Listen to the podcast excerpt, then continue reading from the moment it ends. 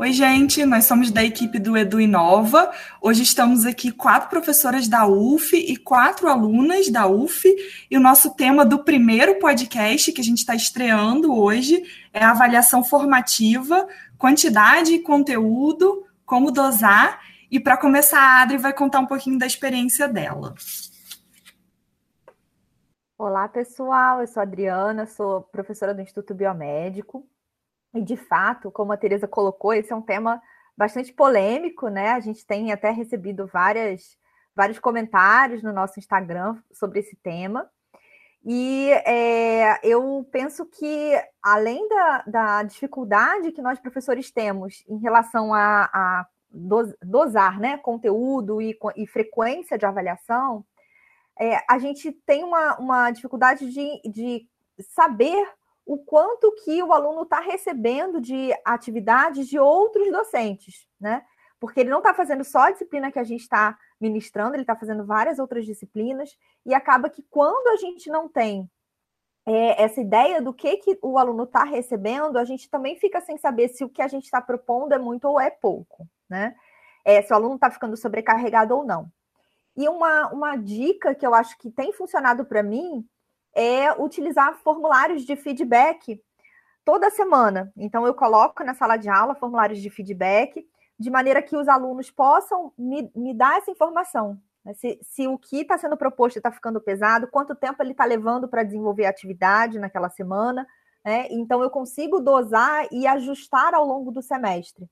Então, mesmo que, às vezes, o que a gente pensa que está sendo adequado é, para aquele momento, para aquele aluno que está sobrecarregado com outras disciplinas, não está sendo tão adequado. Então, é, é possível a, a gente fazer uma adequação em, em razão desses feedbacks que a gente vai recebendo.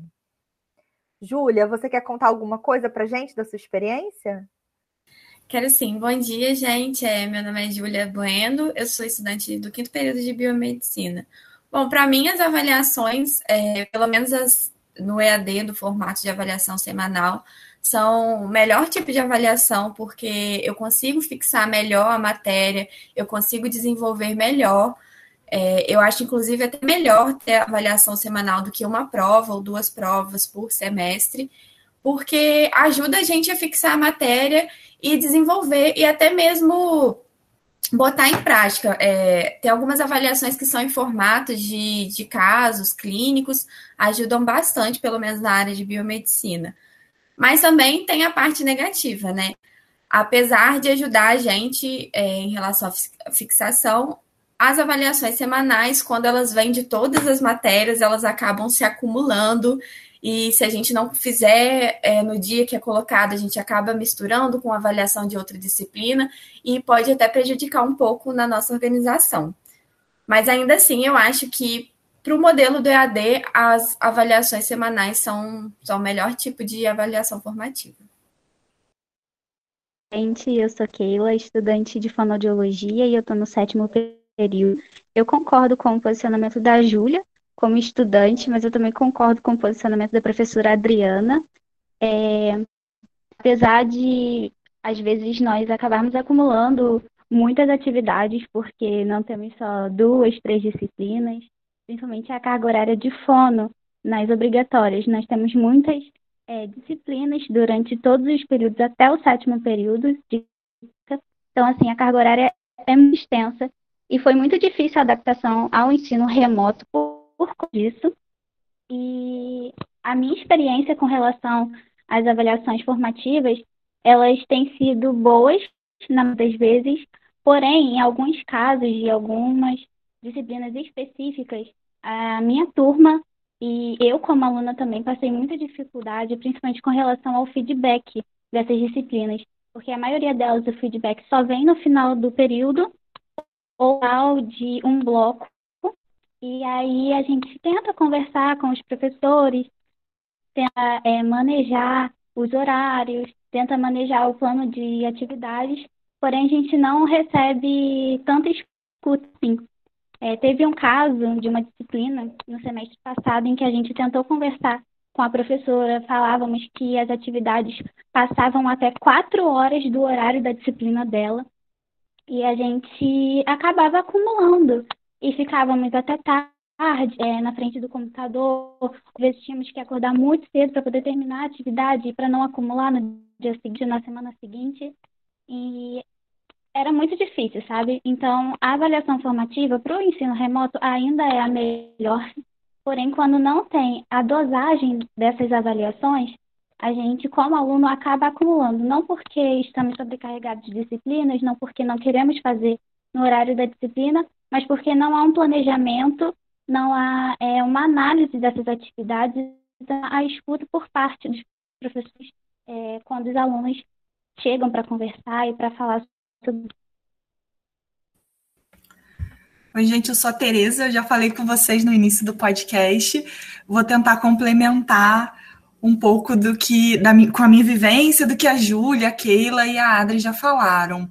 É, eu acho na minha, nas minhas disciplinas, mas também grande parte dos professores buscou no ensino remoto adaptar um modelo de avaliação somativa, né, aquele de prova que a gente executava no, no presencial, para um modelo de avaliação formativa, e aí essa adaptação eu acho que foi é, difícil num primeiro momento dosar a quantidade de avaliações e o que o que teria de conteúdo nessas avaliações, pelo menos para mim, foi um grande desafio.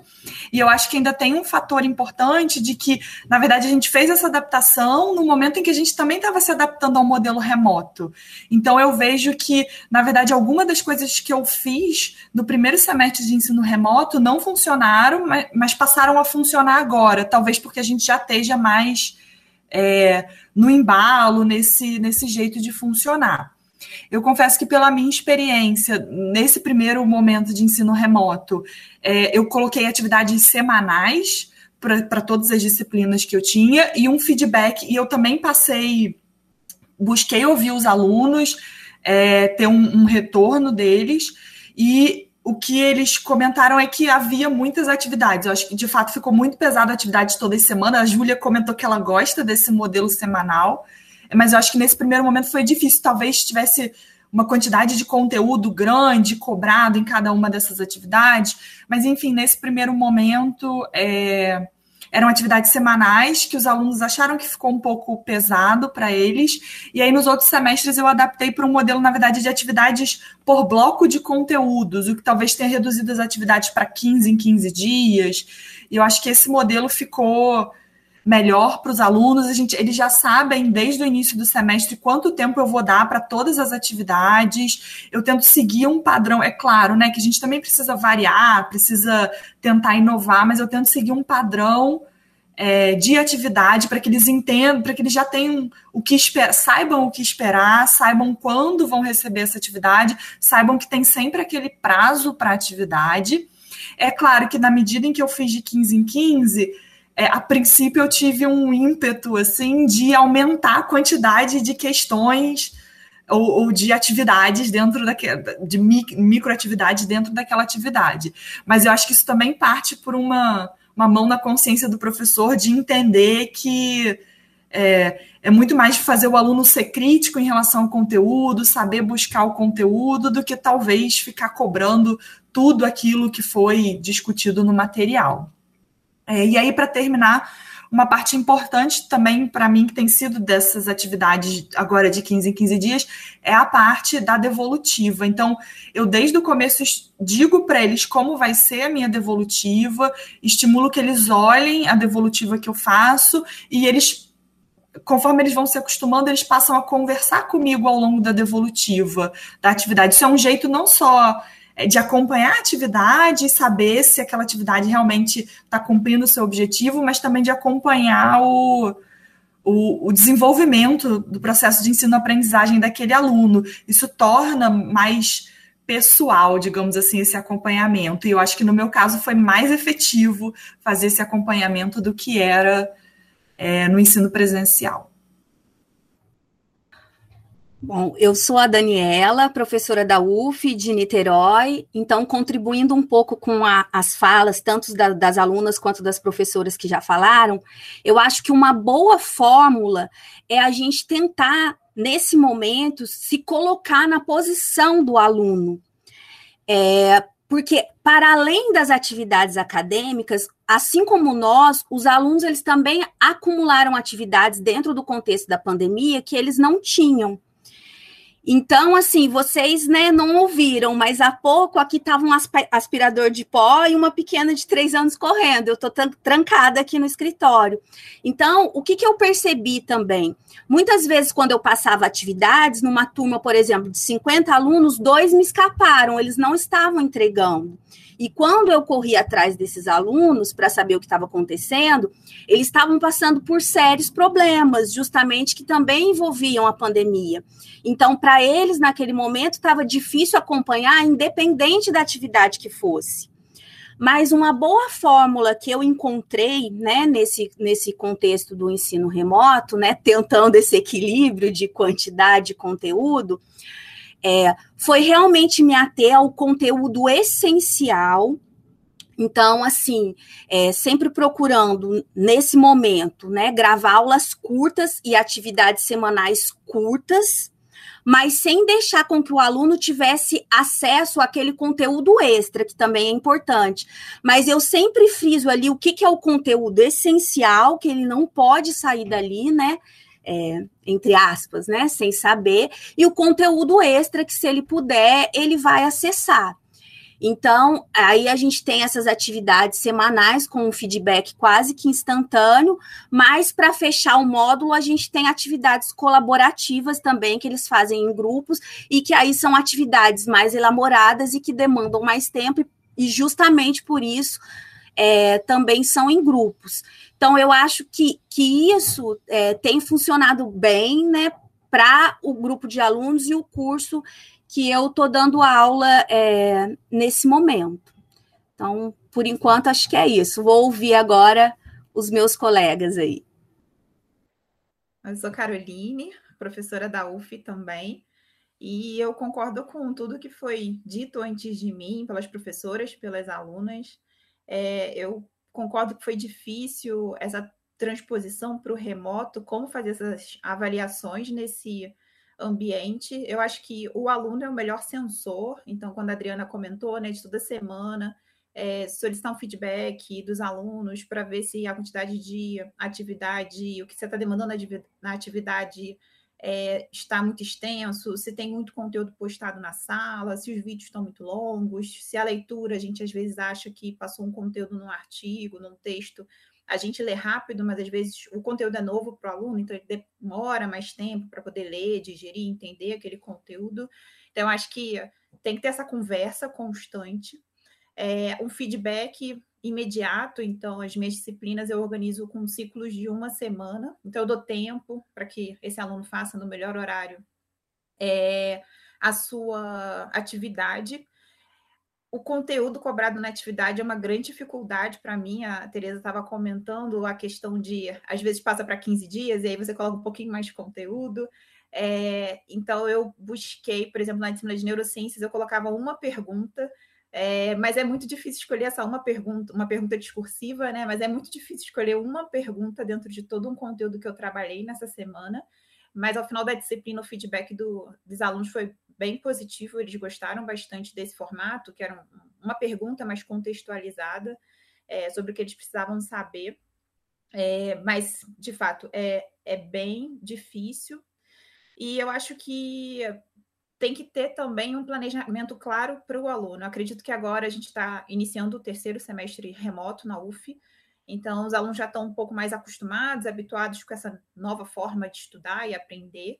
É, mas acho que principalmente no primeiro semestre remoto eu tentei deixar um planejamento bem claro, o que, que acontece a cada semana, que dia eu posto atividade, que dia tem que ser devolvido, que não é no dia seguinte, que não é no, no, de uma forma síncrona que eu ouço também, ouvi muito também os alunos reclamarem que é, tem professores que passam, postam uma atividade agora que é que entregue daqui a duas horas, é, e aí você fica, é assíncrono, mas você tem um tempo limitado para fazer, né? Pode ser que aquele momento não tenha conexão com a internet. É, e eu acho que uma grande dificuldade também nessa questão da dosagem, né, inicialmente, mas que a gente vai se adaptando ao longo do remoto, é que a disciplina tem uma determinada carga horária, que a gente estava habituado no presencial, É, a gente costumava usar mais do que a carga horária da disciplina, quando eu passo algo para o aluno fazer em casa, sem ser dentro da sala de aula, naquele horário que eu tenho de aula. É, e no remoto, devido ao atraso do início do semestre, a nossa semana de semestre, o número de semanas ao longo do semestre está um pouco encurtado, então a gente não tem mais 20 semanas de aula, a gente está em torno de 14, 15, às vezes cai um feriado no meio, e a gente só pode usar exatamente a carga horária da disciplina, né? Que já deveria ser feito antes, né? Mas a gente sempre extrapolava. Então, acho que isso, todo esse contexto de mudança também ajudou bastante com relação a essa dificuldade do é, o quanto dar de conteúdo e como cobrar esse conteúdo, querendo cobrar de forma formativa, que é adequado, mas às vezes o professor perdendo um pouco a mão ali sobre a quantidade é, do que está sendo cobrado em cada atividade, a frequência, e conforme foi comentado também junta todos os professores fazendo esse mesmo esquema, aí os alunos surtam, né? Então, eu acho que uh, tem que ter essa conversa, né? Sempre com os alunos da sua disciplina, o que, que eles estão fazendo naquele semestre, as outras disciplinas, como que está a demanda, e a gente vai ajustando a nossa disciplina para que no final das contas, né, eles consigam acompanhar é, e que dê tudo certo, né, com o seu aprendizado. Eu queria é, contribuir mais uma vez, é, só voltando um pouquinho na fala da professora Tereza, quando ela falou com relação às devolutivas que ela dá aos alunos, é, em que ela faz comentários, ela explica desde o início, desculpa, como ser devolutivas, e eu senti que eu me tornei a minha nota nesse ensino remoto. No presencial, a gente ouve muitos professores falarem, desde lá do primeiro período, desde o acolhimento, que você não é só a sua nota, a sua nota não define quem você é, e eu senti muito isso no ensino remoto, que eu me tornei a minha nota, porque os professores passam as atividades, não digo todos, mas a maioria, passam as atividades e duas, três semanas depois da data de entrega, a gente recebe uma nota. E acabou e a gente não sabe o que, que a gente acertou, o que, que a gente errou, o que, que a gente poderia melhorar, o que, que a gente poderia ter escrito diferente, porque eu, não sei as outras alunas, mas eu entrei no ensino remoto num momento muito importante da graduação. Todos os períodos são importantes, mas no momento em que eu entrei no quinto período, foi quando eu comecei as disciplinas específicas da fonoaudiologia. Então, o meu primeiro contato real com todas as matérias específicas já foi no online. Então, isso era desesperador no início, continua sendo, porém a gente vai tentando administrar. E aí eu via que eu fazia as atividades e muitas vezes eu recebia uma determinada nota e eu achava quando eu estava fazendo a atividade que estava tudo bem. Porém, quando eu recebia a minha nota, eu não sabia o que, que eu tinha errado, que eu poderia ter escrito de uma diferente, é, qual foi o termo que eu utilizei que não estava enquadrado para uma atividade específica. E no presencial a gente tinha esse tipo de feedback dos professores também, onde eles davam a atividade para gente, ou então a gente apresentava um determinado seminário, e lá na hora os professores falavam, olha, você poderia ter falado isso daqui ao invés de ter falado aquilo, você poderia ter feito dessa forma ao invés daquela. Então, eu tenho sentido muito isso, que esses três períodos de ensino remoto tem me tornado a minha nota como aluno, né, obviamente. E além disso, nós alunos temos o sentimento de não estarmos aprendendo absolutamente nada. É, e isso é desesperador para quem está no sétimo período. O meu próximo período já é estágio, né? Seria os estágios.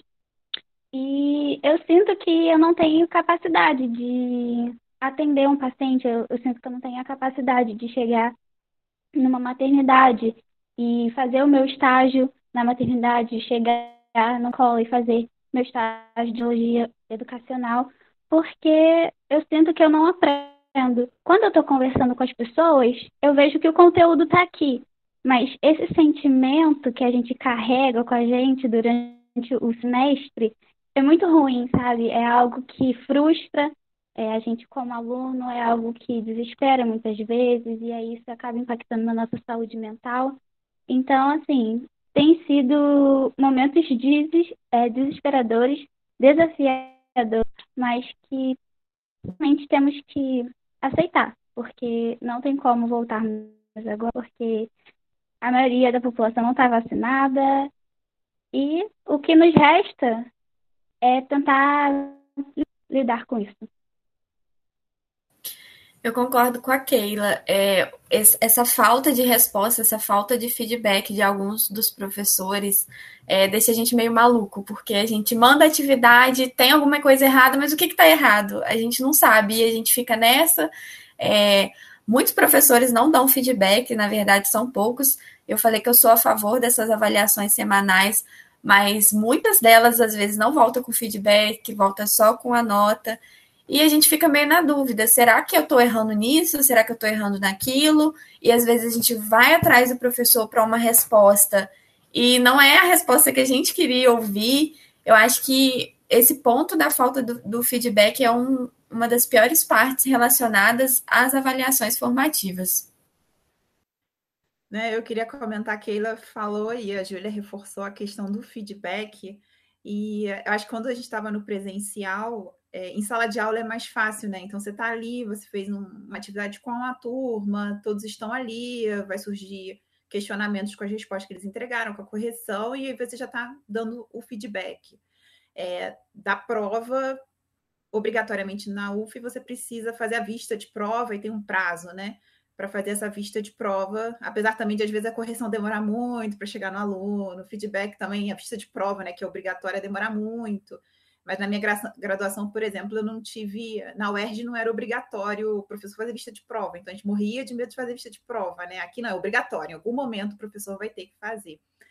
E aí, mais da minha experiência, o que eu tenho feito no remoto, é, eu comentei que eu tenho uma, um ciclo de uma semana da minha disciplina, né? Então tem um dia que posta, e um dia que de prazo de entrega fechando uma semana. Então, no dia seguinte ao prazo de entrega, já está organizado na minha agenda que vai ser o dia que eu vou entrar na sala, vou corrigir tudo, vou dar feedback para os alunos, é, que é algo que a gente não estava habituado dessa forma, mas é algo que tem que se organizar, né? Conforme as meninas estão falando, a Keila e a Júlia, é, faz falta você saber o que você errou, né? Até porque se eu não sei, como que eu vou melhorar, né? Receber uma nota ok, mas o que, que representa essa nota? Então, o feedback é muito importante e eu acho que professores que estejam ouvindo esse podcast é, procurem saber como se faz um feedback, porque não é simplesmente também falar, né? Ah, você acertou, você errou. É, tem formas diferentes de dar feedback e, e, o objetivo é, com a avaliação, seja qual for a atividade, é que o aluno consiga identificar, tanto ele quanto a gente como professor, é, se conseguiu entender ou não aquele conteúdo e dali para onde eu vou, né? E sem esse feedback, de fato, o aluno fica sem saber para onde para onde caminhar. Pessoal, sou eu de novo, Adriana. É, eu concordo com o que a Carol falou, né, dessa questão do feedback, da importância disso, né, como as próprias alunas colocaram, né, como faz diferença. E só para lembrar que a avaliação formativa, a essência dela é justamente que a gente possa dar esse feedback para que o aluno possa crescer e aprender com a avaliação, né? Senão a gente, de fato, não está fazendo uma avaliação formativa adequadamente, né? É, e aí, é, pensando e, e, e, juntando um pouco do que, é, que veio da fala de todo mundo, eu queria também dar algumas é, contribuições de experiências e algumas dicas, né? É, uma coisa que eu, que eu faço que tem funcionado muito bem é pactuar com a turma no início do semestre como vai ser, é, como a Teresa falou, né? Ah, eu aviso para eles como, como que vai acontecer no início do semestre, né? É, e, e, e, eu acho que é, pactuar com eles qual que vai ser o período de entrega, como que vai ser é, o peso de cada nota dentro da avaliação, eu faço isso sempre no primeiro dia com eles, né? Então eu, eu discuto com eles, eu apresento a minha ideia, né, o meu programa, e, eu, e a gente faz uma de fato uma votação e a turma vota qual o melhor período de entrega, o peso de cada atividade na nota final, porque eu acho que é uma pactuação do professor com a turma, e cada turma é diferente, né? Tem turmas que, agora mesmo, a turma que eu estou dando aula está fazendo nove matérias no mesmo período, né? Então, eles estão realmente muito sobrecarregados. E a gente tem que levar isso em consideração, e isso é discutido com eles no primeiro dia, e claro, pode ser repactuado ao longo do semestre se a gente vê que não está funcionando. Uma outra coisa que eu acho que é muito importante é deixar muito claro para o aluno qual é o objetivo de aprendizagem daquele conteúdo que você está é, ministrando né, para ele. Então, qual é o objetivo de aprendizagem? Porque a gente vai avaliar baseado nesse objetivo de aprendizagem. Então, tem que estar muito claro para o aluno isso também. Porque senão ele fica perdido. Né? Ele, não, ele não vai receber o feedback, mas ele também nem sabia como é que ele ia ser avaliado antes. Né? Então, isso, isso precisa estar muito claro. Uh, e, e, uma coisa que eu também faço, que a Daniela colocou, de atividades de resgate de conteúdo, né? Então, eu sempre faço atividades em grupo, no fim de cada bloco e depois no fim do semestre, que de certa forma perpassam o conteúdo do semestre. Então, é uma forma também do aluno resgatar aquele conteúdo, uh, que às vezes numa semana estava mais pesado, ele não teve, não, não, focou tanto naquele conteúdo, mas quando ele chega lá no final, que ele vai precisar rever, né, é, esse conteúdo volta para ele mais facilmente. Né? Então, essas atividades de resgate de conteúdo no final têm funcionado muito bem, e em geral com situações de problema, né? Como a Júlia colocou, caso clínico, né? eu também trabalho com caso clínico, então, em geral, é um, é um caso onde o aluno ele, ele perpassa grande parte do conteúdo que ele aprendeu ao longo do semestre para raciocinar em cima daquele problema. Isso faz com que ele retome as, a, o conteúdo que ele foi aprendendo, né? É, e alguns artifícios lúdicos também podem ajudar, né? É, criação de jogos, é, de forma que aquela avaliação não fique tão pesada para o aluno. Né? Então, uma semana ou outra, você não fazer uma avaliação de pergunta, mas trabalhar com jogo, trabalhar com alguma coisa mais lúdica, que não fique tão pesado para o aluno. E também outra coisa que eu acho que é muito importante é que nem tudo precisa ter nota. Né? Aquele falou, ah, eu fui definida por nota, mas será que a gente precisa dar nota para tudo? Né? Será que a gente não pode fazer uma semana com uma atividade lúdica, na outra semana uma atividade que, que, que realmente tenha uma pontuação, e assim vai? Porque o aluno também aprende de outras formas, né? Então, são as minhas sugestões aí que podem ficar para quem estiver nos ouvindo e quiser pensar nessas questões. A partir da fala da Adri, das meninas também, eu queria fazer, na verdade, não, talvez não sejam contribuições, mas é, pensamentos para a gente ficar assim, para pensar sobre esses pensamentos. Ficou horrível, mas enfim. É, o primeiro é realmente sobre notas, assim, a partir do que Keila, Júlia e Adri falaram, acho que a gente vem de um modelo de educação que valoriza muito as notas. E aí, mesmo quando. A, pelo menos na minha visão, em teoria, quando a gente passa para um modelo de avaliação formativa, a gente busca tirar o peso da nota, é, ou então dar um peso maior à importância do processo de ensino-aprendizagem, é, um pouco desassociado da nota. Mas eu não sei, e falo isso pela minha prática, eu não sei se a gente chegou nesse lugar ainda. Eu acho que é, a gente ainda, professores tendem a pontuar todas as atividades e alunos tendem, tendem a se pautar muito pela nota. Então, eu já recebi comentários de alunos: ah, professora, mas eu não consegui tirar um 10. E aí eu fiquei sem saber o que falar, porque para mim tirar um 10 não é o mais importante. É, enfim, então eu acho que todos nós temos uma cultura de nota e é preciso que a gente pense sobre ela. A avaliação formativa ajuda a pensar sobre ela e a, a tentar modificar, mas eu não sei se é isso que tem acontecido de fato. É, e o segundo comentário, reflexão também que eu gostaria de fazer é, é, sobre essa questão. A Keila comentou de ter uma sensação de que não está aprendendo. Então, eu tive uma experiência muito interessante. Minha, as minhas disciplinas são disciplinas que estão muito relacionadas com imagens, com esquemas. Então, é, tem, tem, sempre essa questão visual associada à minha disciplina. É, então, o que eu o que eu mudei da, do modelo é, presencial para o remoto foi que eu coloquei nas minhas atividades mais questões, mais é, tarefas que eles montassem alguma coisa, que eles criassem um produto, seja que eles. É claro, né, que a gente tem que dar as ferramentas, então eu indico alguns locais, algumas tecnologias que ajudam eles a fazer isso é, mas que eles criem os próprios conteúdos a partir daquele assunto. E eu tive uma, uma fala muito positiva de um aluno dizendo justamente o contrário do que a Keila disse, de que ele sabia que ele tinha aprendido com aquela disciplina porque ele construiu aqueles conteúdos e aqueles conteúdos ajudaram ele a fixar e a entender. Então, acho que talvez um, um, caminho é que a gente faça esses alunos, de alguma forma, entre aspas, fazerem na prática, botarem em prática aquilo que as disciplinas estão abordando, para eles terem essa percepção de que é, eles estão sabendo aplicar aquele conteúdo, ou eles estão conseguindo colocar aquele conteúdo entre, é, entre aspas, na, em prática, digamos assim. Então, essas são algumas reflexões e experiências que eu tive. Oi, gente, eu sou Juliana, sou estudante de odontologia. E assim como a Júlia, eu também preferi é, as avaliações semanais, mas assim, pensando no lado do professor, talvez essa frequência curta é, é, deixe difícil de dar o feedback na hora. E a gente, que é aluno, fica achando que está sabendo, mas na realidade às vezes não está. Isso é bem ruim nesse aspecto. A Adri comentou sobre as avaliações, não as avaliações, mas é, esses modelos mais lúdicos durante as aulas, que não são avaliados. Eu já tive experiência com isso em algumas disciplinas. É, a professora fazia quiz.